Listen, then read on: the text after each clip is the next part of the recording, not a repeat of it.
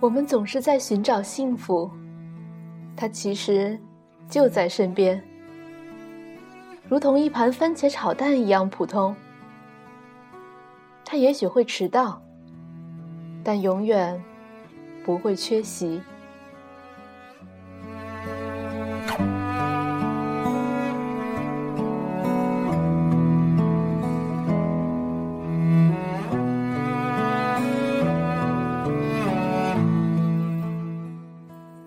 各位听众，大家好，这里是 FM 幺零八六五八糖豆嘚不嘚，我是主播大糖豆。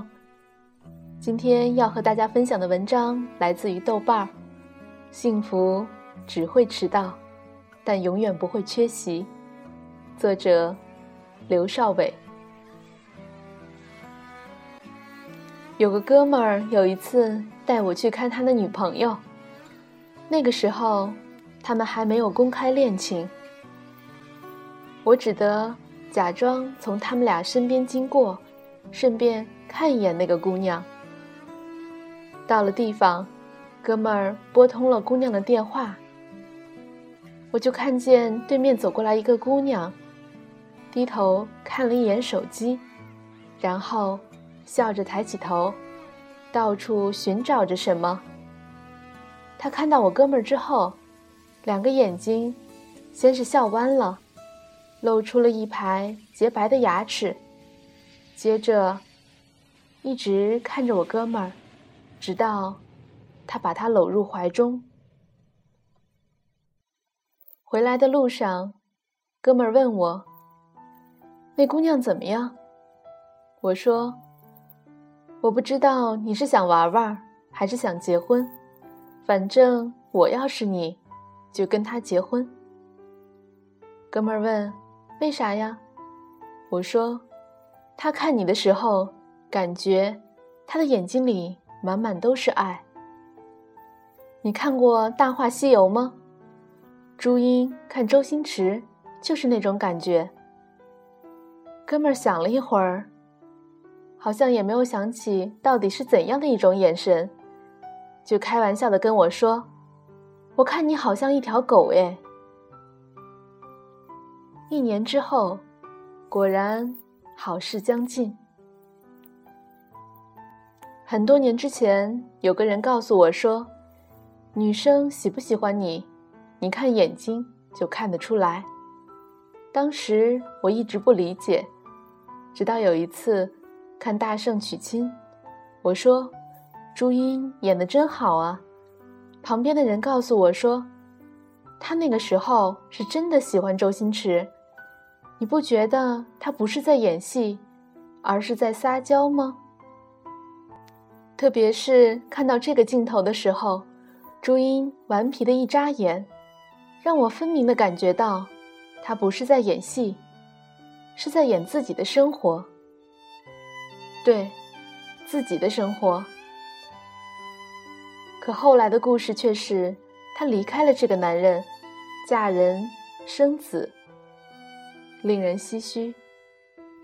但当我回头再来看这一段，还是觉得朱茵满眼幸福的看着周星驰，让人很感动。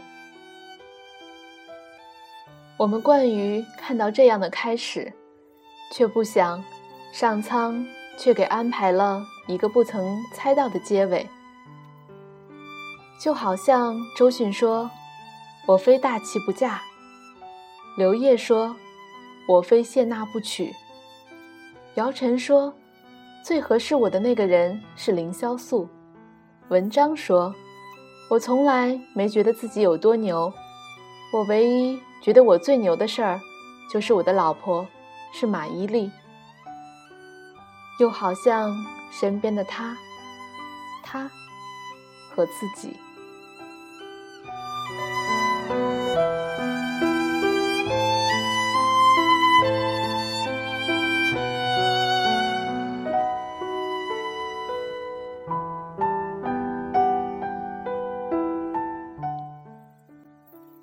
我们在岁月中回首时，很多人为当年这样的言语而感到羞愧和自责。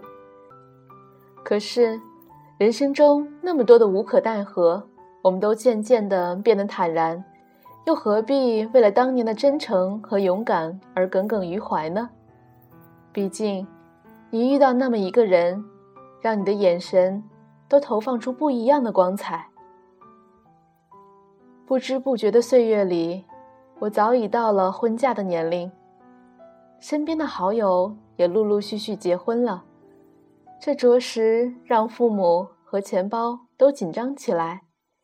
但对自己而言，更多的是一种担心，担心的就这样平平淡淡的结婚，潦潦草草的过完了一生。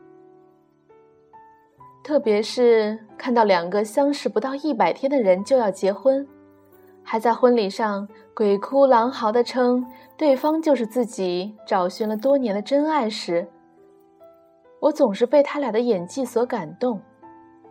总觉得演技如此接近的两个人，应该是寻找多年的兄妹吧。然后内心就是被一种莫名的失落所淹没。